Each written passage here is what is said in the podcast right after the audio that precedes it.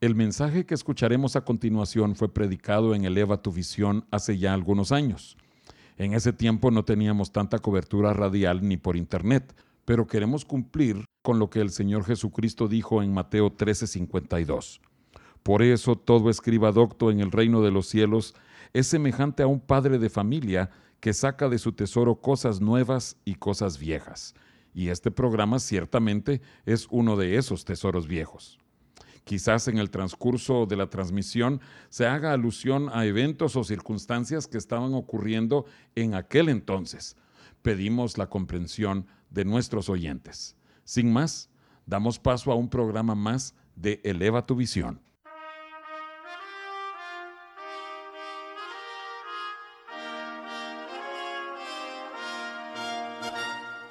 El Templo Sinaí presenta su programa Eleva tu visión, con un mensaje de edificación para el cuerpo de Cristo.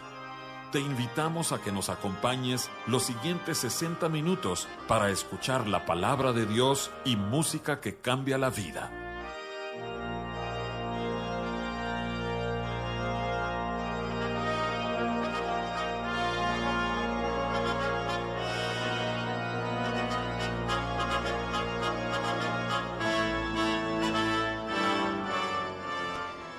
Imagine a una persona deprimida y emocionalmente devastada.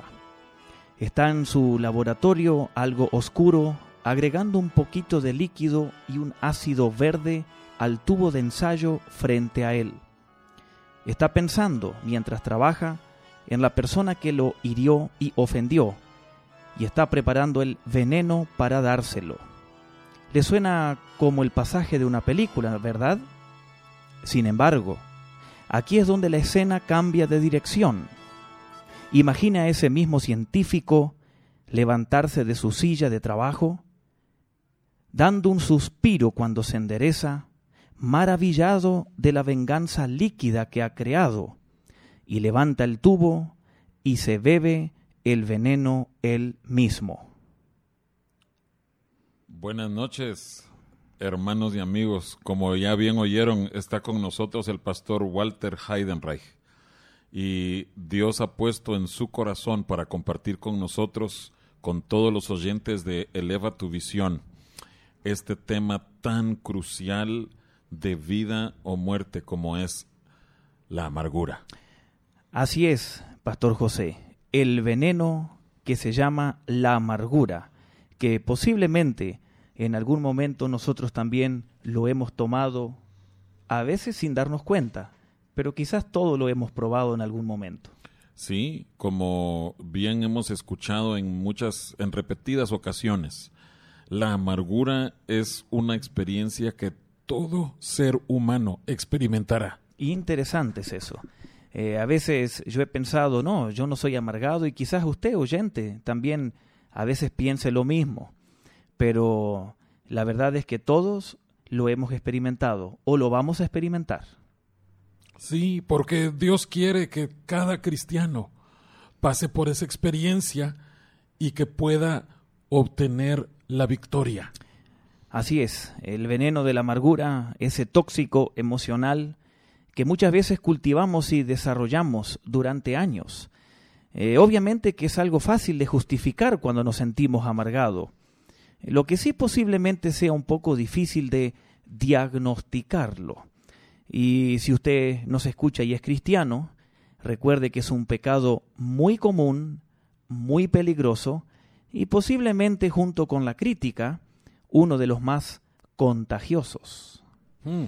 Pero Walter, eh, ¿podrías eh, eh, empezar explicando qué es, en qué consiste la amargura? Sí, estimado José, queremos respondernos esa pregunta, ¿qué es la amargura? Y si usted, amable oyente, nos está escuchando, luego queremos responder a otra pregunta, ¿qué provoca la amargura? ¿Qué es y qué la provoca? Y qué la provoca. Y obviamente al final tenemos que darle la solución, ¿no? Ayudarle a cada oyente eh, cómo vencer este, esta situación que todos experimentamos. Así que respondiendo a tu pregunta, José, ¿qué es la amargura? Eh, la amargura viene de una palabra que significa punzar, eh, o sea que tiene que ver con algo pesado que está encima de nosotros, algo fuerte, que nos punza, nos aprieta el corazón. Eh, cuando alguien nos ofende, cuando alguien hace algo que no nos gusta, podemos sentir nosotros la amargura. Y generalmente se siente cuando otros nos hacen algo imaginario o real. Como por ejemplo, si a usted le dicen que Pedro dijo algo contra usted, usted se puede amargar. Puede ser que Pedro lo haya dicho, pero puede ser que alguien inventó eso. Pero usted se siente en el corazón como que un camión le pasó por encima. Y uno inmediatamente empieza a imaginar, a interpretar todo desde ese filtro, que es él me está deseando mal o ella me está deseando mal. Exactamente. Está pensando mal de mí. Y, y, entonces se levanta en nosotros algo. Exacto. ¿Y cómo paramos eso, no? Y si usted sigue pensando, quizás ni duerme. Y sigue, y sigue. Así que... O, sea, que la puede provocar cualquier circunstancia, cualquier, cualquier elemento que a nuestros ojos sea negativo. Exacto. Y si pensamos con usted, amable oyente, en este día que está pasando o que ha pasado, em, quizás hubo circunstancias que sucedieron, que escuchamos de alguien o que vimos que haya producido amargura, o que alguien nos haya dicho algo, o algún familiar o alguien que convive con nosotros. Y quizás ahorita, en este momento, nos sentimos un poco amargados. Así que esperemos que este programa le ayude a usted. Pero no es, no es solo una contrariedad no es que, ah, bueno, yo esperaba que sucediera tal cosa, pero no sucedió. Eh, eh, es, es un poquito más allá. Exactamente. Y, y, y, crees tú que, que sí hay forma de que el oyente o que nosotros podamos identificar cómo es que, si hay amargura en nosotros? Sí, fíjese que eso es algo lindo, ¿no? Podemos identificar, podemos aprender a identificar este problema y lo lindo es que cuando somos, podríamos decir, tentados a sufrir o experimentar la amargura, creo que Dios nos puede ayudar a detectar esas luces amarillas para que no se llegue a las luces rojas, ¿no? Qué, lindo está eso. que, eh, si uno tiene un corazón humilde delante de Dios, prestará atención a las luces amarillas. Exactamente. Antes de que lleguen las luces rojas. Exactamente. Y en cualquier aspecto de la vida, ¿no es cierto? Podemos detectar, creo que todos somos suficientemente sabios para detectar las luces amarillas, ¿no? Y mire, mm. José, yo quisiera leerles un texto en la Biblia que habla de esto. Estimado oyente, la Biblia tiene las respuestas a todas las preguntas. Y no porque la Biblia sea un libro antiguo, es pasado de moda sino que tiene respuestas. Y también sobre la amargura. Y hay un texto muy común que quizás algún oyente recordará. Está en el libro de Hebreos, en el Nuevo Testamento, en el capítulo 12, versículo 14. Y quisiera pedir que tú, José, puedas leer versículo 14, 15, 16, 17 de Hebreos capítulo 12. Con mucho gusto. Hebreos 12, del 14 al 17, seguid la paz con todos y la santidad, sin la cual nadie verá al Señor. Mirad bien, no sea que alguno deje de alcanzar la gracia de Dios, que brotando alguna raíz de amargura os estorbe y por ella muchos sean contaminados. No sea que haya algún fornicario o profano como Esaú, que por una sola comida vendió su primogenitura porque ya sabéis que aún después, deseando heredar la bendición, fue desechado y no hubo oportunidad para el arrepentimiento, aunque la procuró con lágrimas. Interesante, allí está hablando no solo de una amargura, sino la compara con una raíz. Así que después del corte que después en unos minutos vamos a tener, quisiera hablar un poquito de una experiencia personal del campo respecto a las raíces. Y eh, a la pregunta que tú me hiciste hace un par de minutos acerca de cómo podemos detectar o cuáles son las causas de la amargura, también quisiera compartirles algunas causas que hemos observado de cómo una persona puede llegar a estar amarga. Eh, mira, yo creo que es importante que recalquemos lo, lo que bien dijiste. Eh, todos en algún momento experimentaremos eso. a, a cualquier circunstancia contraria a lo que nosotros esperábamos, pero sí puede ser una ofensa. Claro. Sí, eh, gente nos va a ofender, como, como hay un dicho que dice, no somos moneda eh, de oro para caerle bien a todo el mundo, más de alguien nos va a ofender. Claro. Pero muchas veces van a ser ofensas imaginadas. Pero, eh, amados oyentes, eh, quizás ustedes han escuchado eh, un acento muy peculiar en el hermano Walter. Queremos presentarlo eh, antes de seguir adelante. Eh, el hermano Walter Heidenreich es eh, originario de Argentina. Argentina. ¿De dónde en Argentina?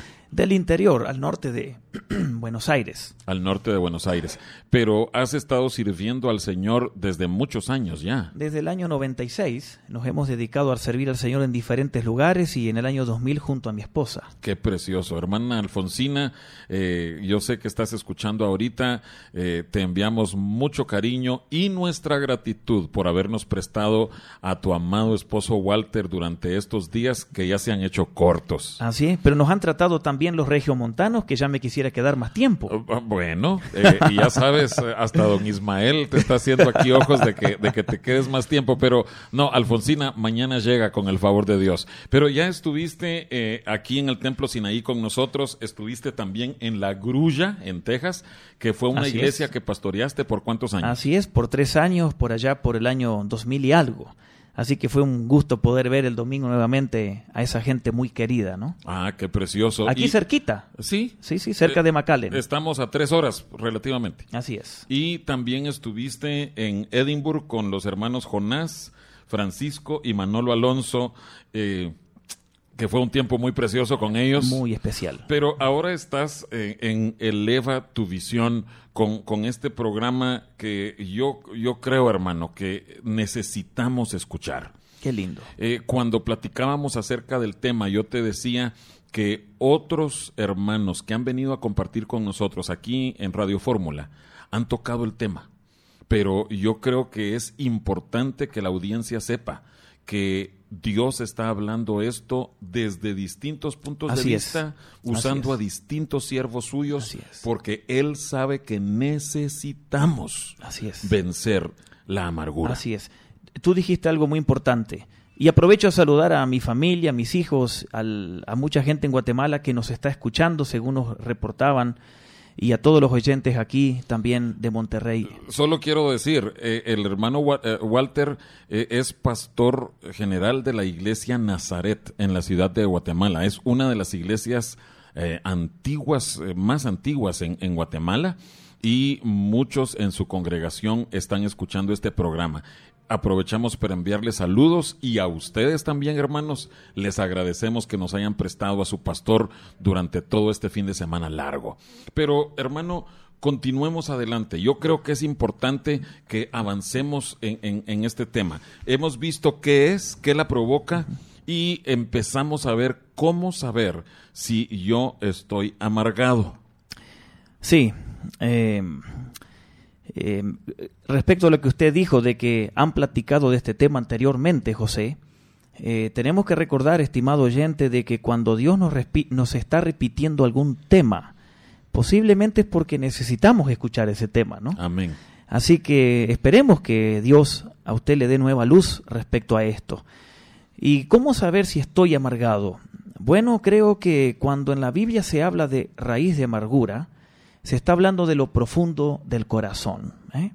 Que, que está arraigado, Exacto. enraizado. Exacto.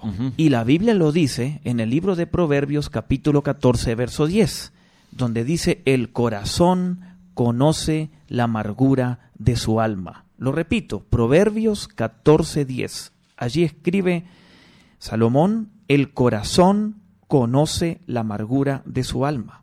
O sea que, eh, según las propias escrituras, uno en el fondo de su conciencia, uno sabe, allí hay algo que me ha estado es. molestando. Así Tal es. vez yo soy un poquito listo, vivo, y no lo quiero llamar amargura. Así es. Pero en mi corazón, yo sé que ahí está. Sí, muy interesante lo que usted dice. Así es, el corazón conoce realmente la amargura del alma. Así que nos podemos preguntar junto a usted, estimado oyente, ¿cómo está mi corazón esta noche? Mm. ¿Cómo está? Bueno, podemos hacernos algunas otras preguntas respecto a esto. Por ejemplo, ¿existe alguna situación en su vida que aparece a su mente o le despierta durante la noche? Si hay algo que a nosotros nos está inquietando repetidamente o en las noches, posiblemente haya algo ahí adentro en el corazón. Eh, eh, ¿Como qué? ¿Como un acto? eh, ¿Como una persona, un rostro que nos aparezca? Así es, eh, en una circunstancia de una ofensa, por ejemplo, real o imaginaria, un comentario que nos hayan hecho. Y si estamos maquinando y pensando y resintiendo esas cosas, posiblemente haya algo de esto. Fíjate que en el pasaje que leíamos en Hebreos capítulo 12, eh, menciona a Esaú, Ajá. pero dice eh, Rebeca en Génesis, eh, Rebeca dice claramente que Esaú no podía dejar de pensar en la ofensa y estaba buscando formas de vengarse de su hermano Jacob. Él estaba pensando, repensando, Ahí está. maquinando. Ahí está. Ah, Ahí eso es entonces una forma Eso de es una forma. Lo que, lo que usted está diciendo, esa palabra repensar, que se asocia a resentir, de donde viene el resentimiento. Eso es el resentimiento. Claro, entonces. porque la amargura va relacionada al resentimiento, ¿no? Son emociones. Y Dios nos permite experimentar emociones, ¿no es cierto? Jesucristo experimentó emociones de alegría, de tristeza, de enojo inclusive, pero las superó, las controló. Así que si somos tentados a amargarnos, el Señor hasta ahí nos da el permiso, pero hay que superar para que eso no nos domine. Pero, pero a ver, a ver si, en- si entiendo esto. Quiere decir que en el momento en cuando se da la ofensa, o digamos cuando yo me entero o creo que alguien está hablando de mí, en ese momento yo me enojo. Ajá. pero luego llego, voy a mi casa a las 2, 3 de la mañana, vuelvo a pensar en eso que supuestamente me dijeron Y, no, yo- puede, y no puede dormir. no, y me vuelvo a enojar. Exacto, ahí y, está. y- y- y al E- día está siguiente... experimentando de nuevo esa emoción. ¿no es cierto? Ajá. Entonces no fue sanada esa emoción, no fue tratada. Ay, señor. ¿Y cuánta gente vive así? ¿Cuántos quizás de nuestros oyentes? Y no queremos eso. Pero vivimos en un mundo con gente resentida, amargada, y lo experimentamos en todo lugar donde estamos con la gente. Y no debe ser así. Hay solución para eso. Eh, vamos a ver esa solución vamos hoy, a ¿verdad? verla, sí, sí, vamos a verla. Bueno, vamos, vamos a, a ir un momentito para escuchar un coro que yo creo que es de mucha bendición y regresamos en un momento a Eleva tu visión.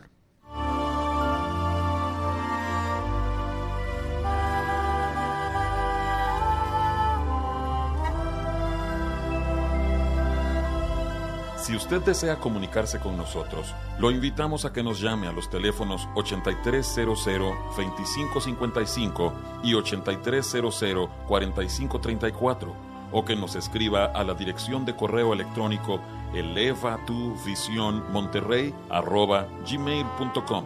Nuestra dirección de correo electrónico elevatuvisionmonterrey@gmail.com.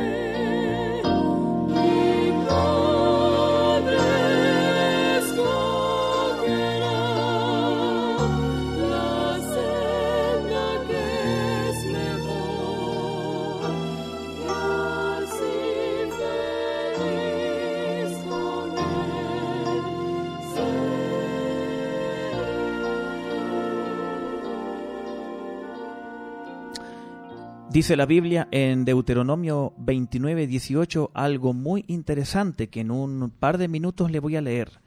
Pero quiero comentarle que cuando era adolescente, eh, como trabajaba en una zona rural en Argentina, a veces tenía que trabajar en los sembrados y quitar las hierbas silvestres o las malezas, que ustedes saben que se propagan más rápido que las buenas plantas. Y lo interesante es que cuando me daban una guadaña para cortar, a las malezas, no debía cortarles la parte de arriba o a ras de la tierra, sino que me decían que debía quitar las malezas con raíz, por completo. desde abajo. Desde abajo. ¿Por qué? Porque si dejaba una pequeña raíz, aparecerían más brotes y más plantas, más malezas. El hecho es que el hecho de las raíces que no se ven, porque las raíces uno no las ve, pero eso no significa que no existan. ¿No es cierto? Allí abajo, aunque uno corte la parte de arriba, allí abajo de la tierra, la raíz germina, se nutre, crece y los brotes salen a la superficie. Y no solo en un lugar, sino en muchos. Por eso el escritor de Hebreos, del texto que usted leyó hace unos minutos, dice, cuidado con la raíz de amargura, porque está la raíz adentro, en el corazón. Si no lo tratamos, a este problema, se alimenta, se multiplica y saldrá a la luz cuando menos lo esperamos. Entonces, eh, mira, mirábamos hace un momento que eh, el corazón sabe bien, ahí hay un problema, pero no nos percatamos de la envergadura del problema. Exactamente. Y como una planta, como una maleza, que está a la raíz, aunque no se ve, pero la raíz va a crecer. Entonces aparece el fruto. Así con la amargura. La raíz hace su trabajo en el corazón y saldrá un fruto que puede ser descontento, rencor, resentimiento, autocompasión, enojo, envidia, mentiras, tantas cosas. Pero Walter, ¿qué, ¿qué causas puede haber que, volviendo un poco a, qué es lo que provoca la amargura. Ok. Bueno, eh, quizás esto sería un tema para otro martes que usted podría explicar. ¿Te vas a quedar para el otro martes? si son tan amables y me vuelven a invitar. No, hermanos de la iglesia de Nazaret, es una broma. Eh, su pastor va a estar ahí a partir de mañana en la noche.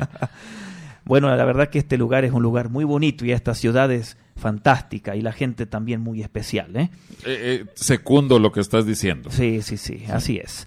Bueno, quizás es un tema para otro martes, hablar de David y de Goliat. cuando David mató a Goliat, allí estaba el rey Saúl. y era trabajo de Saúl matar a Goliat. Eh, él era el que tenía que haber salido a la guerra. Él era el que tenía que hacerlo, pero no lo hizo. Eh, eh, Goliat dijo, ¿hay algún paladín que se venga a enfrentar? Y el rey tenía que haber salido. El rey era el que tenía que salir, no lo hizo. Apareció un muchachito joven, casi un adolescente, y lo mató. Entonces, ¿qué pasó con este Saúl? Bueno, aparecieron muchas emociones en él. La envidia, los celos, Hmm. los resentimientos y todo el orgullo, y todo eso llevó a, llevó a la amargura. Entonces, ¿qué provoca la amargura? Bueno, puede ser envidia, puede ser celos, el orgullo, em, un fracaso, un fracaso económico puede llevar a una persona a la amargura, un fracaso emocional, un fracaso en el amor, puede llevar a alguien a la amargura, una ofensa real o imaginaria, ¿no? Una humillación, o sea que tantas cosas pueden llevar a una persona que se, que se amargue. En el mismo día pueden haber muchas cosas que nos llevan a la amargura. Eh, una pérdida puede ser la pérdida de un ser querido, de un cónyuge, de un hijo, eh, un divorcio, si una parte no está de acuerdo, ¿Cuántas hay de estas personas que hoy sufren? Quizás luego viven con amargura. El fracaso de no cumplir algunos sueños en la vida puede llevar a alguien a la amargura. O sea que es algo tan amplio. Pues sí, estás mencionando eh, tantas cosas tan diversas. Diversas. Eh, como un arma que nos tira disparos desde todo punto de vista, desde todos los ángulos. ¿No es cierto?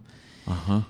Y encontramos a, a Saúl, que fue una causa, fue que David mató al gigante, pero como este hombre se empezó a envenenar por tantas emociones no tratadas, ¿no? Y así nos puede pasar a nosotros. Pero, A- a- ahora, eh, eh, es que mencionas a Saúl y, y la verdad es que con Saúl sí, sí se ve claramente una falta de aprecio por las cosas divinas. Ah, muy interesante lo que usted está diciendo, porque en la Biblia eh, dice que si nosotros no estamos cerca de Dios, entonces tendremos amargura.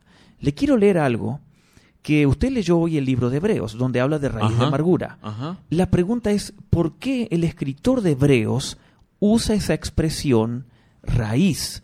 Bueno, en el Antiguo Testamento hay un texto que yo le voy a leer en el libro de Deuteronomio, El que mencionabas 29-18. ese mismo. Allí se utiliza esa expresión y posiblemente el escritor de Hebreos la copia de allí de Deuteronomio, Ajá. que dice así, Eh, ¿Puedo leerlo? Adelante, adelante. Leo todo el versículo. el versículo 18. Ok, Deuteronomio 29, 18. No sea que haya entre vosotros varón o mujer o familia o tribu cuyo corazón se aparte hoy de Jehová nuestro Dios para ir a servir a los dioses de esas naciones. No sea que haya en medio de vosotros raíz que produzca hiel y ajenjo, o sea, amargura. Exactamente. Entonces, dice el versículo que no apartemos el corazón de Dios. Porque si nosotros Ajá. lo hacemos como Saúl, Ajá. como usted dijo, entonces vendrá esa raíz eh, de hiel, una raíz venenosa, una raíz amarga. Muy Ay, interesante. Pero, pero, eh, porque se apartó del Señor. Porque se apartó. Bueno, Sa- Saúl realmente nunca estuvo cerca Bueno, del Señor. realidad, en- Pero, pero esto, esto lo- Deuteronomio Exacto. lo pone para todo israelita, Exacto. cuyo corazón se aparta del Señor Exacto. por buscar otros dioses. Exacto. Entonces, aquí también ya estamos viendo una, una, una, una de las medicinas para evitar la amargura. Ah. Que el corazón esté cerca de Dios. Aunque Ay, vamos a hablar de esto después. Sí, pero ¿no? qué bueno que, ya- que, que sí va a haber eh, un tiempo para las medicinas. O sea, Sí. cómo vencerlo, ¿verdad? Sí, sí. Queremos, queremos que usted oyente sepa que esto es un veneno, la amargura. Y por eso estamos haciendo énfasis en esta primer mitad del peligro de este problema. Así que hoy hablábamos, antes del tema musical, de cómo saber si estamos amargados, ¿no? Bueno, hemos mencionado muchas causas, hemos hablado también eh, cosas que llevan a la amargura. Y quizás usted tenga alguna otra situación o ejemplo, porque en realidad hay muchos. Y pen- si pensamos en Jesús, por ejemplo, ¿él pudo vivir amargado o no? Claro. ¿Cuántas cosas continuamente le pasaban que eran bombas para amargar su corazón? De- O sea, rechazo. Rechazo. Los hermanos lo rechazaban, que están escritos en el libro de Juan. Sus propios hermanos. Sus propios hermanos. José y María tuvieron más hijos después. La Ajá. Biblia lo dice. Ajá. Y sus hermanos no creían en él, lo rechazaron. En su pueblo no pudo hacer milagros No, porque no tenían fe. no. Eh, la gente se quejaba porque él no cumplía las expectativas. Los, No solo los, los fariseos, No solo. los escribas, sino muchas otras personas. muchas otras. Lo querían hacer rey. Él dijo no. Los discípulos querían que él haga algo. Él decía no. Y y la gente le criticaba. Luego en el juicio con Pilato, eh, luego lo matan. Él pudo vivir amargado más que nadie. Sí. Él pudo morir amargado. Pero la pregunta es, ¿murió amargado? ¿Vivió amargado? Bueno, él bien pudo haber dicho, Señor, hablándole a su padre, yo lo dejé todo, lo abandoné todo en la gloria contigo. Abandoné mi divinidad para estar aquí y esta gente no me, no me acepta, no me recibe, no cree en mí. Exacto. Y, y no fue así.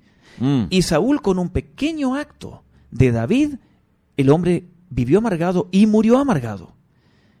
Y como leíamos recién en Deuteronomio, que no se aparte nuestro corazón, el suyo hermano y amigo que nos escucha, cuanto más cerca está de Dios, es más lejos estará la amargura. Mm. Porque como Jesús estaba cerca del Padre, pudo rechazar lo que pudo causar una vida de amargura.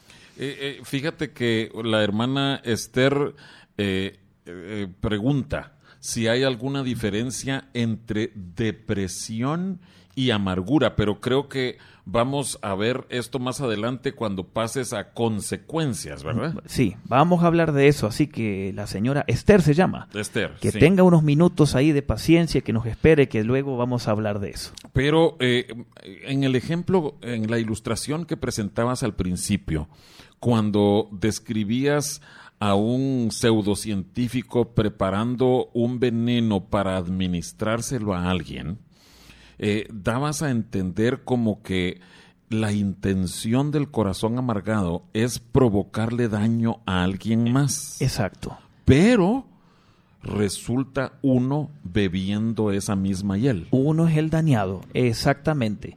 Es, por ejemplo, si alguien a mí me ofende, o un familiar, o, o mi esposa. Y A tu esposa te puede amargar. ¿La suya? ¿Qué opina usted? Sí, sí, porque todo Claro, es eh, eh, cómo claro. el corazón reaccione. Exacto. Y por eso hay tantos divorcios. Por eso. Me imagino que nadie se divorcia con un corazón contento. No. No, amarga- amargura. Eh, es muy interesante y hay que cuidarse. En realidad, cada uno de nosotros, usted, estimado oyente, usted tiene que cuidar su corazón como ponerle una cerca alrededor, ¿no? Una muralla, porque si no, todos los días hay tantas cosas que nos pueden amargar. Decisiones políticas del gobierno, cosas que pasan en la calle, eh, expectativas que tenemos de un hijo, de un familiar, de un amigo, de un hermano en la iglesia, que no las cumple. O, o imagínate un hijo. La, la Biblia dice eh, que los padres no deben provocar a ira a sus hijos. Imagínate que un padre sí provoca a ira a sus hijos, esos hijos se pueden muy fácilmente amargar. Exactamente. Usted recuerda anoche que platicamos con, un, con una familia cuando los hijos nos contaban la situación en la niñez en que vivían tan triste, ¿no? De maltrato. Pero usted ve esos, esas personas hoy ya grandes, no llevan rencor, no están amargados con sus papás, son personas ya libres de eso, con gozo. ¿Qué pasó ahí? ¿Cómo Mm. vencieron? Cristo intervino. Intervino. Y ellos aceptaron la intervención de Cristo. Totalmente. Porque ¿cuántos otros terminan quizás vengándose de los padres por la forma en que los padres los trataron cuando eran niños, ¿no? Amén. Increíble. Amén. Increíble. Pero, pero Walter, cuando regresemos vamos a ver eso de las consecuencias. Así y es. Cómo vencer Sí. la amargura. Así es.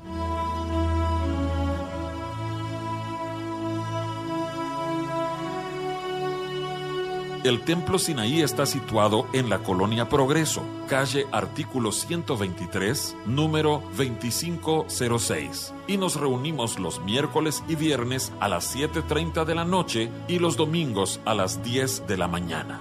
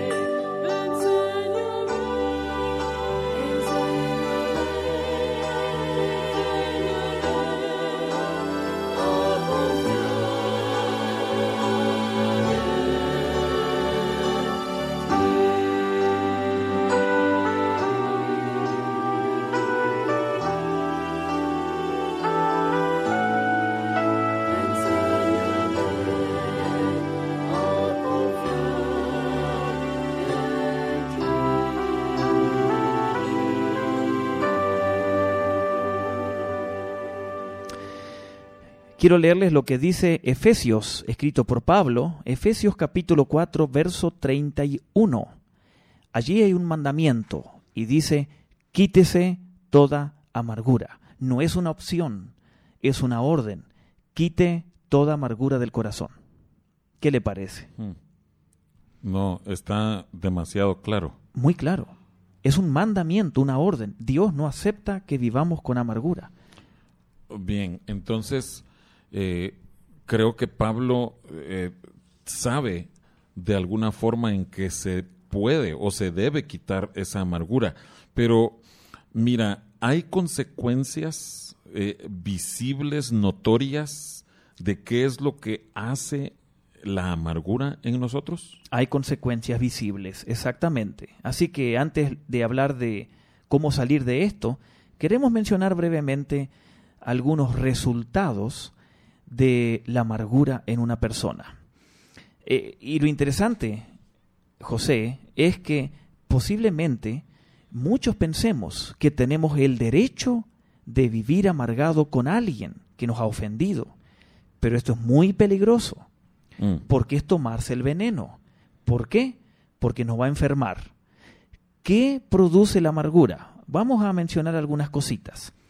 Primero produce... Ah, Ahí, ahí vas despacito porque creo que hay muchos oyentes que están prestando atención. Bueno, pueden tomar lápiz y pueden luego eh, pensar en estas cosas. Primero, un resultado de una persona amarga es que produce enfermedades emocionales, como mencionó la señora Esther. La depresión. Totalmente. Y usted sabe que la depresión es un tema que también está en la Biblia. Sí, sí, pero, pero te das cuenta, Walter, que eh, hoy en día más y más se escucha de personas que sufren de depresión, incluso cristianos. O sea, no, no estamos Sí, hablando sí, de gentes lejos de Dios, sino Exacto. pseudo o llamados cristianos en depresión. Así es. Eh, la amargura ocasiona enfermedades emocionales porque nos agota la energía emocional, ¿no es cierto? Como a Saúl. ¿Qué pasó con Saúl? Luego eh, que se amargó, vivió con celos, envidia, orgullo, y todo esto agota emocionalmente a alguien. Eh, eh, los resentimientos, la persona no puede dormir de noche porque está amargada pensando en el problema o en la persona. ¿Y cuántas cosas producen las enfermedades emocionales como estas sin tratar? Ajá. Así que, Ajá. primero, enfermedades emocionales. Ok, e- eso es eh, adentro, algo interno. Adentro. Y eso produce consecuencias físicas. O sea, enfermedades emocionales y enfermedades físicas.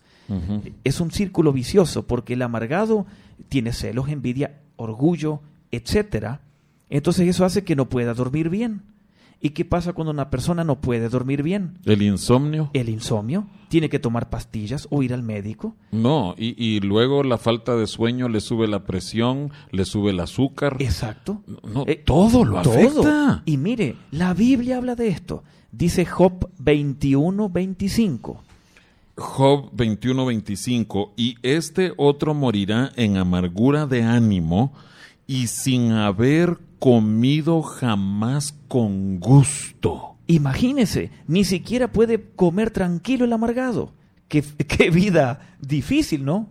O sea, no, no disfruta nada. Nada. O, o- o sea, eh, tú ya te diste cuenta que aquí en Monterrey disfrutamos mucho la comida. Sí, y mire, al mediodía que usted me invitó con su familia, un caldo tlalpeño. Uh, Lo disfruté. ¿Me entiende? bueno, ¿por qué lo disfrutaste? Por- no solo porque usted lo pagó. No. No, no. A- aparte de quién lo pagó, estaba delicioso. Sí, sí, sí. Pero lo disfrutaste porque no has permitido que la amargura Claro. tome una raíz en tu corazón. Y, y quizás algún oyente dirá, bueno, pero estos pastores no tienen razón para vivir amargados. Ah, no. No. No, no, no. Eh, Eh, eh, Hay razones. eh, sí, no, no eh, hay algo que, que yo he recordado siempre y, y los oyentes me han escuchado decirlo varias veces. Todo, como dice Hebreos, todo sacerdote es tomado de entre los hombres, porque somos tan humanos Exactamente. como, como dice acerca de Elías, era un hombre con pasiones como todos los demás hombres. Exacto. Entonces, eh, Claro. esta dificultad que es la amargura eh, nos asedia a todos. A todos. A todos. Por espiritual que alguien sea, a todos. ahí está. Y, y claro, como usted dijo, todos, todos, todos somos necesitados de la gracia y la misericordia de nuestro Dios. Así que enfermedades emocionales, enfermedades físicas.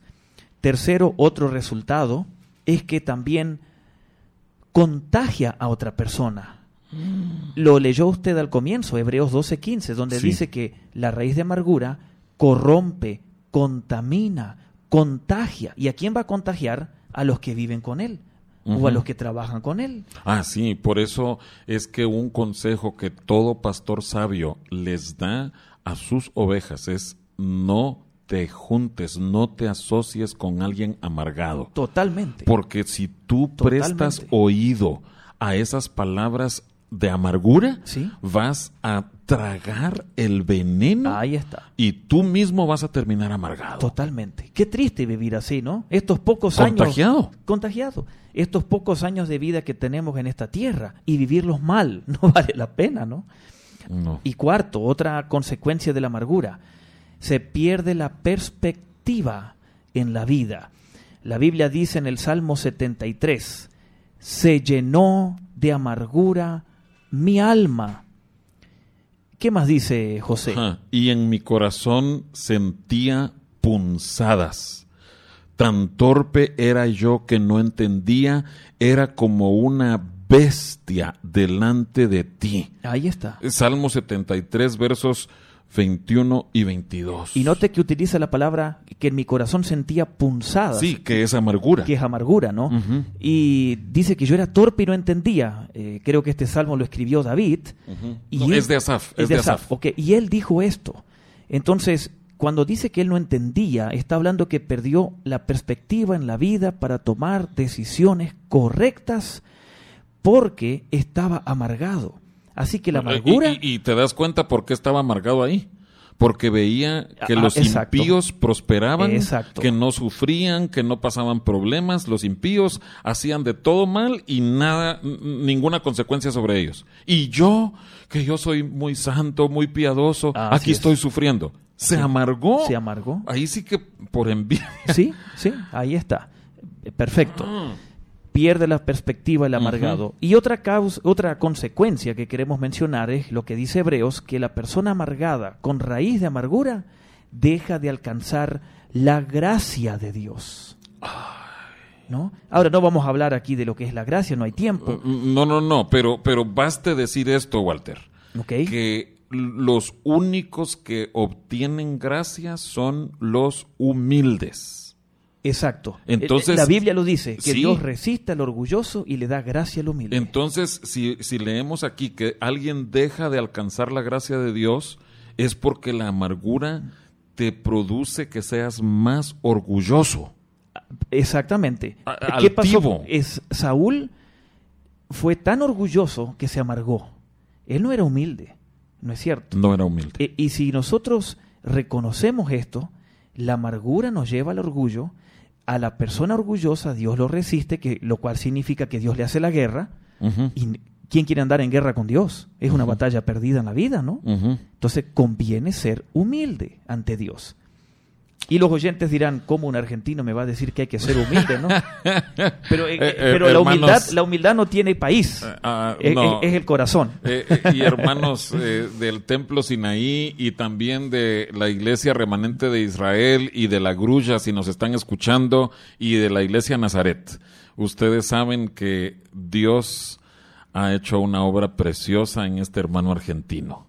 Gloria Gracias a. Dios, hermano. De veras, la gloria es para Dios. Totalmente, Pero totalmente. los guatemaltecos, los mexicanos también somos orgullosos. Entonces, Dios necesita trabajar en nosotros. Ahora, otra cosa, y, y- y, eh, don Ismael nos recordaba esto acerca de la falta de perdón. Así es. o así sea, es. yo de orgulloso no voy a perdonar. Exacto. Eh, eh, muy buena pregunta. Aquí nuestro técnico que está nos hizo esta, me- esta mención. Así que en estos minutos que nos quedan, vamos a hablar de cómo vencer la amargura y ahí entra el perdón.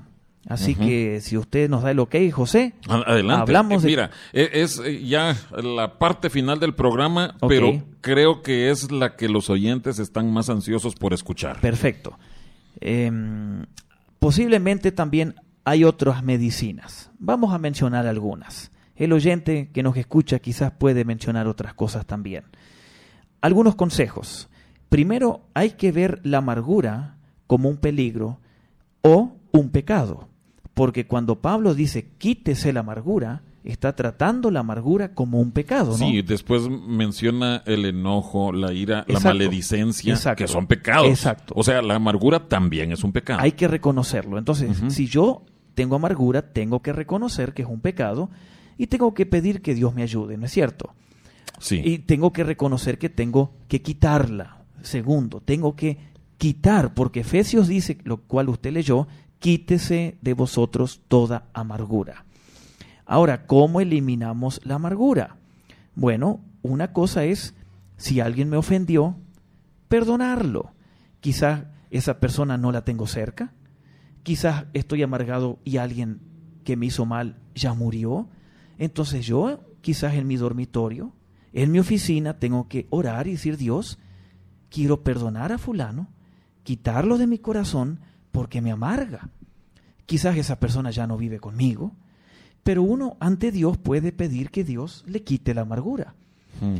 Quizás con alguien que conocemos y platicamos, podemos, si hay una- un conflicto, acercarnos y tratar este tema, pero es necesario perdonar. Eh, Pero eso requiere de humildad. Así, el orgulloso no perdona. No. O, o sea, está todo entrelazado, ¿no? Ujú. Y, y- y- y el perdón eh, nos quita el resentimiento, ¿no? Y Jesucristo dijo hasta 70 veces 7 que perdonar, ¿no? Así que aunque el vecino nos pase por las flores con bicicleta 80 veces, uno tiene que seguir perdonando, ¿no? Pero sin llevar el conteo. Porque... Ah, claro, Sí, porque los judíos llevaban el conteo. ¿Ah, sí? Los fariseos contaban cuántas veces perdonaban a alguien y cuando eh, llegaban a las veces que ellos decían, Ya llevo 489. ya no perdonaban más. Así era. Y el Señor dice, no, no, eh, esto es más de lo que yo les pido, ¿no? Esto es un acto continuo, ¿no? Eh, así que vencer con el bien el mal, ¿no? Perdonar. Y obviamente buscar la santidad. Eh, dice Hebreos que hay que seguir al Señor, buscar la santidad. Y esto tiene que ver con acercarnos al Señor Jesús. Eh, si nosotros queremos vivir sin amargura, no nos queda otra alternativa que buscar al Señor Jesús. Él puede ayudarnos a quitar ese gigante de la amargura. Eh, no hay razones para vivir amargados eh, como en un campo de prisionero de guerra. La ruta está marcada y la ruta es la cruz, estimado oyente. Eh, ¿A qué te refieres con la cruz? Porque nosotros hemos hablado eh, extensamente acerca de la cruz, pero quiero que o- oír de tus palabras cómo definen las escrituras la cruz de Cristo. Yo creo que hay que mirar la cruz en este aspecto, con nuestros ojos espirituales, en este aspecto de la amargura. Si Jesús tuvo todo el derecho para morir amargado y no murió amargado, por lo tanto, Él me puede dar el poder y los recursos para vivir libre de este pecado contagioso. Jesús nos puede ayudar. Leer su palabra, acercarnos a Él, eh, vivir una vida en dependencia de Él, O- o sea, cerca, cerca de Él. eh, eh, esto es buscar una vida de santidad. Y Como sí. decías, todo está entrelazado. Todo está entrelazado. Y ver a Cristo detrás de cada circunstancia. ¿Sí? Y, y la santidad no, no es estar impecables. Todos pecamos. ¿Ok? Entonces, Todos pecamos. Esto tiene que ver con todos. Hasta los pastores. Eh, sí, hasta los sacerdotes. Ajá. ¿Ok? Los pastores. Todos somos tentados. Jesús fue tentado, Ajá. pero él no pecó. Ajá. ¿No es cierto? Entonces Él nos puede ayudar. Y si pecamos y nos damos cuenta, si no confesamos, va a producir amargura. Entonces confesar. Y el Señor nos va a liberar, como dice David en el Salmo 32 que escribió después de ser perdonado. Así que Dios es la solución.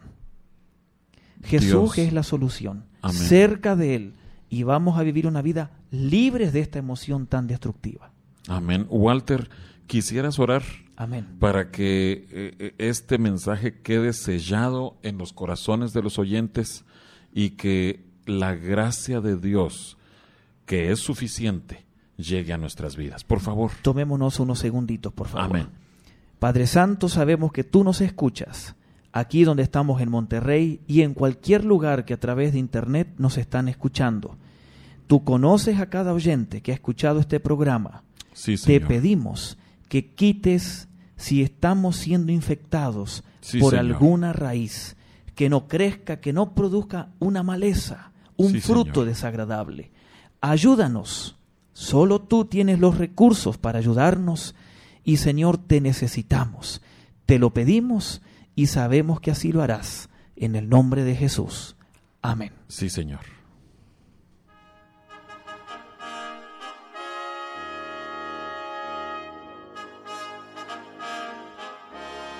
El Templo Sinaí agradece el favor de tu atención.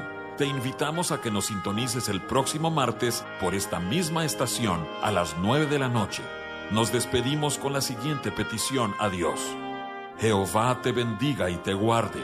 Jehová haga resplandecer su rostro sobre ti y tenga de ti misericordia. Jehová alce sobre ti su rostro y ponga en ti paz.